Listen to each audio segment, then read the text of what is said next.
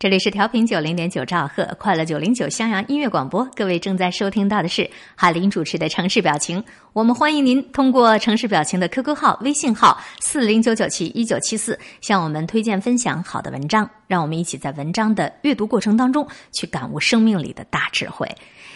以下要和各位分享到的这篇刊登在阅读时间网站上的《忘我的去爱》是一种太难堪的姿态。爱不是说要全心全意的。投入的去爱吗？忘我的去爱，怎么会尴尬呢？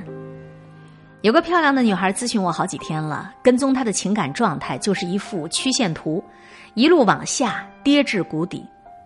二十六岁，她投奔她的男朋友已经四年了。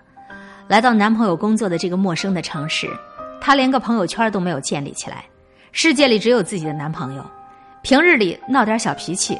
总是希望男朋友来哄她、抱抱她，直到前些天，她的男朋友说：“我好烦呢，我们分手吧。”于是这姑娘受不了了，找到我，每天汇报进展。差不多是，他又不理我了，他拒绝了我们预定的旅行，他还是不跟我说话，冷战。昨晚上都没有回来。在一天比一天的绝望当中，这个女孩突然感悟到，其实我当初就不应该。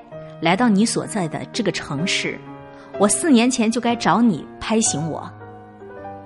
我现在只有卷起铺盖走了，什么都没有了。他打出来两个字儿，哈哈。可我知道他在哭。我说：“小姐，任何人分手都是其中有一个人要卷起铺盖走。明星离婚，滚的那一方叫搬离爱巢。你想用什么美好的词汇来形容一下自己呢？”很多异地恋的女孩终极的天问就是：我要不要跟我的男朋友到他的那个城市去？我要不要去他工作的那个地方去？我的答案从来都是不。除非你能够确定，即使是没有他，你在那边也能够活得很好。大多数热恋当中的女孩好难的理解这个莫名其妙的、很冷酷的建议。我离开亲朋好友，我放弃我熟悉的美食、环境、气候，就是为了去投奔爱情的呀。对，你去了，你去了之后可以预见的情形有四种：第一种，债主，无论是工作和相处，稍有不如意，便会认为自己做了莫大的牺牲。吵架的时候言必称：“我为了你千里迢迢的来到这儿。”久而久之，男人就把你当成债主了。你听说过杨白劳？爱上黄世仁的故事吗？第二个情形，相杀。女人爱的死去活来，男人的感情会产生变化。人家有变心的权利，不是你不够好，而是你们真的不合适了。但是在女人眼里，我全心全意的投入，却换来被你抛弃的结果。我的青春、我的事业、我的亲情都是负数。轻则卷起铺盖，回到自己当初背叛的城市，收容自己的影子；重则。跟这个男人血肉相搏，变成一条社会新闻。第三种情形，怨偶，纵使相处的不开心，得过且过，只因为身心投入巨大，投资过多，已经没有办法止损，割肉就等于割命。男人呢也不敢抛弃你，人家都以身家性命托付给你了，但是要这个男人对你有多好，你做梦去吧。怨偶就是这样生成的。第四种情形，神雕侠侣。恭喜你，你们是天生的一对，幸福无比。但是我告诉你，能够成为神雕侠侣的只有少数的百分之二十五。当我们年轻的时候，很难的掌握感情的度，更难的明白全情投入、忘我的去爱，其实是一个太难堪的姿态。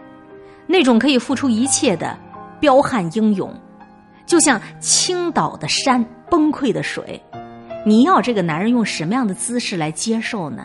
你爱的这个男人，他到底能不能够承担起这样的强请急吹？结局是云开月明，还是灰飞烟灭呢？其实，你全情的投入、忘我的去爱，又岂止是异地投奔这一种啊？还有一些女人为了一个男人，不断的换工作。这个男人不喜欢做销售、抛头露脸，那我就安安分分的当个行政人员。哦，我们家男人不喜欢我在私营企业收入不稳定，那我就屡败屡战去考一公务员儿。另外有一些女人要给自己装盐水袋，鼻子去填满硅胶，切下二两腮骨，以表示女为悦己者容。为了你，我什么样的整容手术都不怕。还有一些倒贴的女人，满足自己男人的虚荣爱好，买车买名牌，连小三儿都帮他养了，还蒙在鼓里，直到小三儿找上门来，他也不相信。这个男人明明说爱我的嘛。顺便说说，以上种种女人的行径都跟年龄无关。如果年长一点还这么爱的死去活来，实在是加倍的难堪，更得不到观众的原谅。那么，这么忘情的投入一场爱恋，投入的如此绝望，有没有女人成功过呢？有，我所知道的一个实际案例就有这么一位。这女人已经过了四十岁了，年收入达百万，仍然是一美人胚子。可是她放弃了自己的高薪。很优厚的待遇，跑到异地去嫁了一个很老实的公务员，从此深藏身与名，做了一份小闲职。但是这个男人却视她如掌上明珠，这是这个男人这辈子能够拿到的终身成就奖，因为这个女人够美、够强、够富有。这个女人来或者是去，人家都输得起，输不起的反而是那个男人。所以，无论是什么样的年龄，无论是什么样的时刻，当你想要忘情的投入去爱一个人的时候，如果对方把对你的一切都收回，你能否潇洒的归零，回到原点，还能够资源充足、情感丰沛的去迎接你接下来的人生？说白了就是，你输得起吗？你有资本吗？我以为轻盈一点、自我一点，在心底留一点点的冷漠和疏离。以便于你能够看清楚自己所处的位置，所需要调整的形象和方向，在这段关系里会更加有美丽的感觉吧。那种恩重如山、血肉模糊的恋爱方式，请离得远一点。鲜血溅在你身上，也没有人愿意为你画一幅桃花扇的呀。这篇文章写的够现实啊！忘我的去爱是一种太难堪的姿态，提醒。那些为爱可以粉身碎骨的女人，不要为了一个男人轻易的改变自己的环境、工作，还有自己所拥有的一切朋友圈儿。一个完整的、独立的、能够拥有自由的女人，才配得上完美的爱情。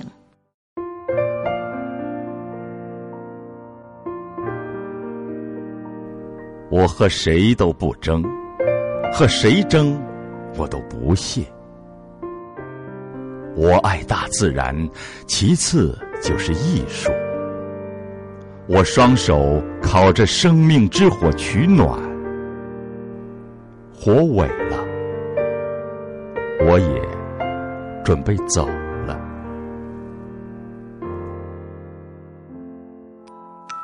经典美文尽在城市表情。FM 九零点九，襄阳音乐广播。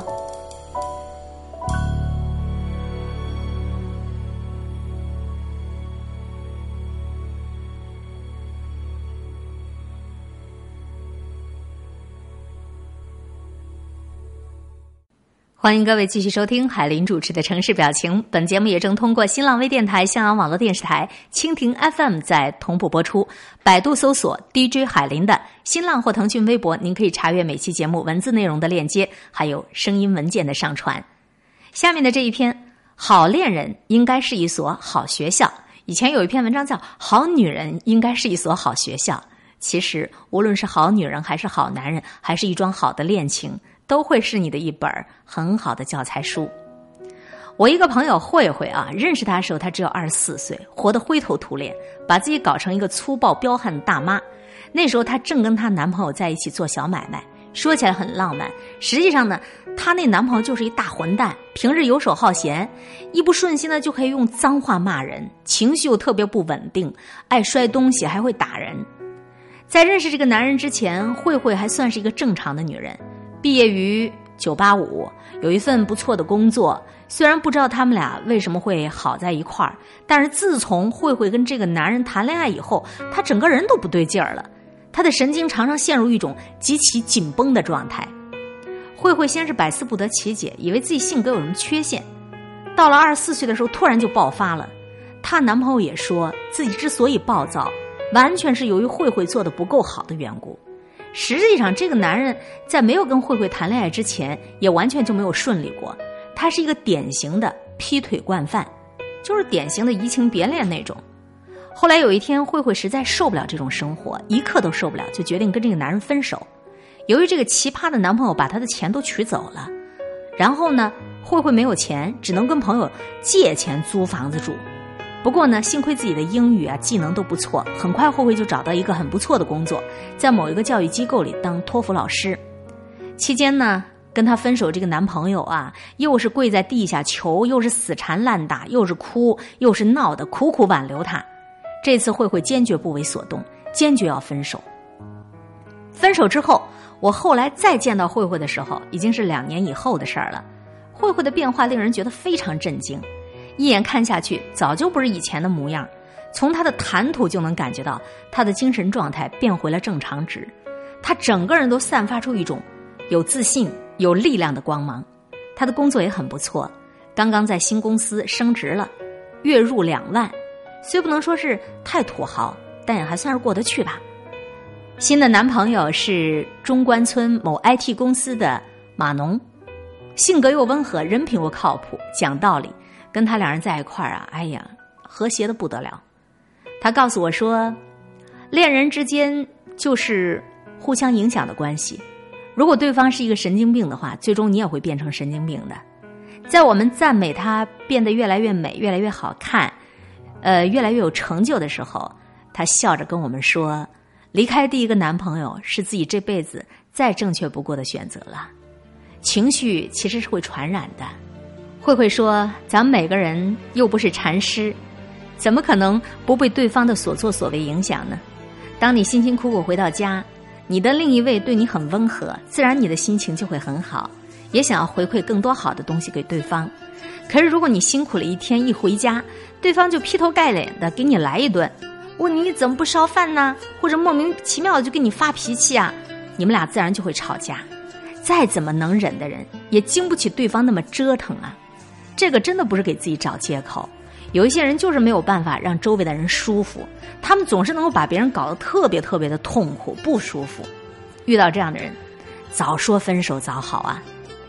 不知道你们会不会遇到这样一种人啊？就像慧慧说的那样的，无论你多么有耐心、多么礼貌、多么认真的跟他交流，你最终还是会被他逼疯。逼疯的过程，短则一句话，长则半年。总而言之，你疯了。你跟他在一块儿，你都要疯了。这种逼疯的情况不仅仅出现在生活、原生家庭，甚至常常出现在两个相爱的人之间。除了工作的时间以外，人都会有很多时间其实是跟自己的爱人待在一块儿的。就如同许多社会学理论所说的那样，人都会在环境当中得到一些行为，同时也会对外界的刺激进行一些反应。人的行为并非总是理性的，他人的语言、环境的情况都会对我们的行为产生许多影响。如果你不幸进入到一段可悲的恋爱，难免就会陷入一种：到底我是人渣呢，还是对方是个人渣呢？亦或是我们俩都是人渣吗？在这样的困惑中，其实这个问题很容易解决的。请你先回顾一下你们两个人还没有认识之前的生活状态。你是跟他在一块儿以后，你以前的人生更顺利，活得更愉快呢？还是直到你碰到这个家伙，你的生活才变得一塌糊涂呢？遇到这个人的时候，你的生活是变得更好，还是变得更坏了呢？或许是把生活里的不幸都推到恋人的身上，非常不公平。但是什么样的人？跟你在一起生活，对于个人的影响是没有办法忽视的呀。即使你是一只小白兔，但是你遇到一个情绪特别不稳定的男朋友，一个月下来，你也会变得很难的心平气和的说话的。所以我说，所谓的好的恋人，并不是要求对方一定要多帅、多有型儿、多么温柔，像童话里的王子，多么忠诚，而是这个人呢，最低的限度，他应该是一个情绪稳定的人。在面临的不确定的事件时，他不会立刻整个人就变得歇斯底里的发狂。事实上，你跟一个缺乏应对突发事件能力的人交往，这就意味着你随时随地要帮助对方去承担风险。这种事情偶尔一两次还可以，如果它频繁发生，生活是绝对没有办法继续的。所以，只有在建立在稳定的基础上，我们和爱人之间才会形成互相学习的关系。比如说，他从你这儿学习了审美和打扮，你从他那里能够学习谨慎和冷静。他可以教会你怎么爬山、怎么攀岩、怎么游泳。你可以教会他怎么炖绿豆汤。只有进行一个良性的循环，彼此之间才不会觉得厌倦，不会觉得劳累，不会觉得没趣儿。假设我们说，好的恋人就是一所好的学校，那么你也得要是一个好学生啊。好学生不仅仅是接受信息，他也会反馈信息给老师啊。这样，老师和同学彼此都获得成长。或许我们不能够要求完美的男人把女人从贫民窟里捞起来，把她从灰姑娘变成公主。毕竟，在这个世界上，所有的关系都是互相循环的。你渴望得到美好的东西，你本身不能太差。像慧慧这样的女人，她也仅仅是不小心选择了。她自己本身的能力，他自己本身的相貌和视野是不差的。所以，当他回到正常的社交圈儿，她想要得到的爱情和恋人，都不会差到哪里去。我不是说一个人只要变好就肯定会遇到很好的人，这个未免太过于绝对。事实上，身边有很多的单身都很优秀，但他们仍然没有找到，他们也不着急。从概率上看，糟糕的人遇到好恋人、遇到好事情，这个机会比较低。即使是瞎猫碰到死耗子了，也未必能够意识到这是一个重要的机会。大概到了二十多岁的时候，兼顾现实的生活已经足够疲倦了，很难得像在念书的时候那样，能够激情澎湃的上演言情剧的戏码。好恋人、好爱情未必像传说当中那样的夸张，给你打开一个广阔全新的世界。他更应该的，你们都是彼此的学校，你们俩会争执，会讲道理，会伤心，会分享成功。在这个广阔而寂寞的世界里，若是能够成为对方心中的一盏温暖的小灯，这就是你的好恋人。爱是你我。用心交织的生活，爱是你和在患难之中不变的承诺，爱是你的手把我的伤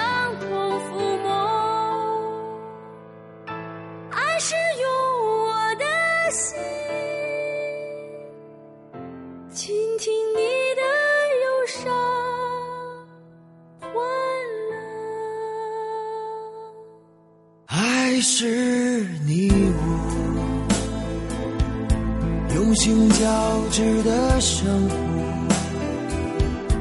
爱是你和我。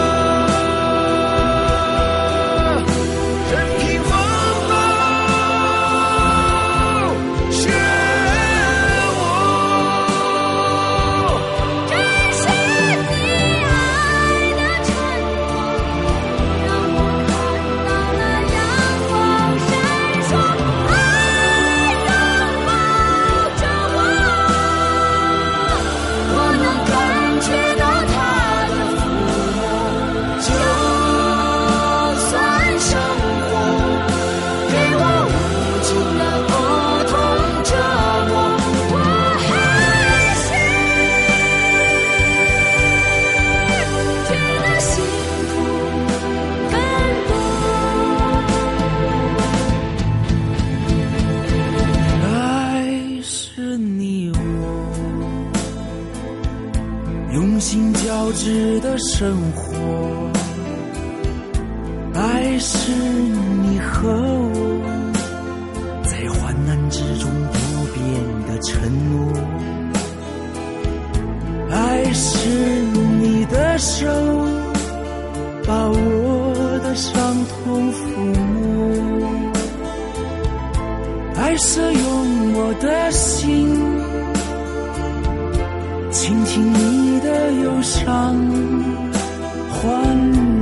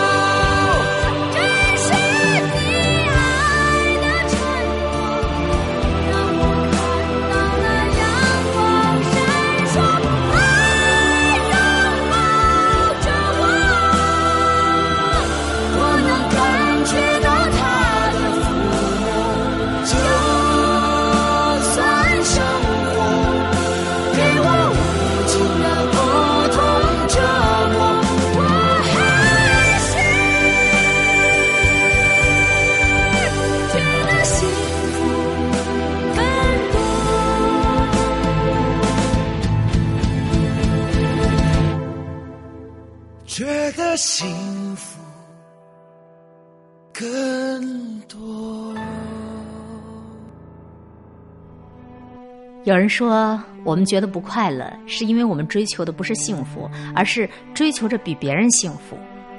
这话说的让人颇有同感，心有戚戚焉呢。我们似乎早已经习惯了把人生当赛场，上半场比学历、权力、职位、业绩、薪金比上升，下半场按血压、血脂、血糖、尿酸、胆固醇比下降，比来比去总会感觉怪怪的。怎么就总是差那么一点点呢？到底差在哪儿呢？百思之后不得其解，便困惑了、抑郁了、萎靡了、趴下了。其实，幸福有那么神秘吗？有那么严肃吗？有这么刻板吗？有这么复杂吗？统统都不是。幸福只是一个很轻盈的感觉，就像鹅毛拂过肌肤，痒了，不经意的轻轻挠一下而已。幸福很轻松，癞蛤蟆追到天鹅就是幸福，蛤蟆不在了，天鹅寂寞了就是不幸。幸福也很安静，羞答答的玫瑰静悄悄的开就是幸福，开的娇艳欲滴，而风不欣赏，就是不幸了。也许正由于幸福的轻盈，所以它才如风中的飘絮，很轻易的就被无辜的忽略了、无视了。现实真的是太残酷了，我们都不愿意相信养，其实它也是一种酷刑。每天你都在幸福着，同时每天你也都在被幸福折磨着。或许你偶尔还会记得，幸福曾经离你那么近，近在咫尺，触手可及。渴了，渴得口舌无津，嗓子冒烟的时候，你舔舔嘴唇儿。说车窗外那个趴在水管子上咕咚咕咚猛灌自来水的人，就是世上最幸福的人。饿了，饿得肚子咕咕叫，两眼都放光，你咽上唾沫。说路边上那些在尘土飞扬里嚼着馒头、啃着咸菜的，就是世上最幸福的人。困了，困得数了一万只绵羊也无济于事，只能干瞪眼儿。失眠的时候，你瞅瞅身边，原来那个呼呼大睡、鼾声如雷的人，就是世上最幸福的人。你发愁了，在考场上因为一个小题目做不出来，愁得抓耳挠腮。你会看见门外那个只管扫扫地、倒倒垃圾、不用考试的老大爷，就是世上最幸福的人。急了，你会觉着叼着烟悠哉悠哉上厕所的人，就是世上最幸福的人。感冒了。鼻涕眼泪不集气的，如瀑布一般一泻千里。你会想着那些头一点也不疼，也不需要担心流鼻涕的人，就是世上最幸福的人。口腔溃疡了，被一桌子的美食诱惑的一吃就是醉的时候，你捶胸顿足，觉着那些冷热酸甜想吃就吃、想喝就喝的人，就是世上最幸福的人。幸福原本就是这么简单。家里突生变故，你一头要顺着医院里的家人，一头又要硬着头皮焦头烂额应付官司的时候，你就特别特别羡慕那些父母都健康着，兄弟都没有敌人，一生平平淡淡却又平平安安的人，他们就是世上最幸福的人。幸福，就是你痒了挠一下，痒了挠不着，那就是不幸福。它并非远在千里之外，他时时都可能与你撞个满怀。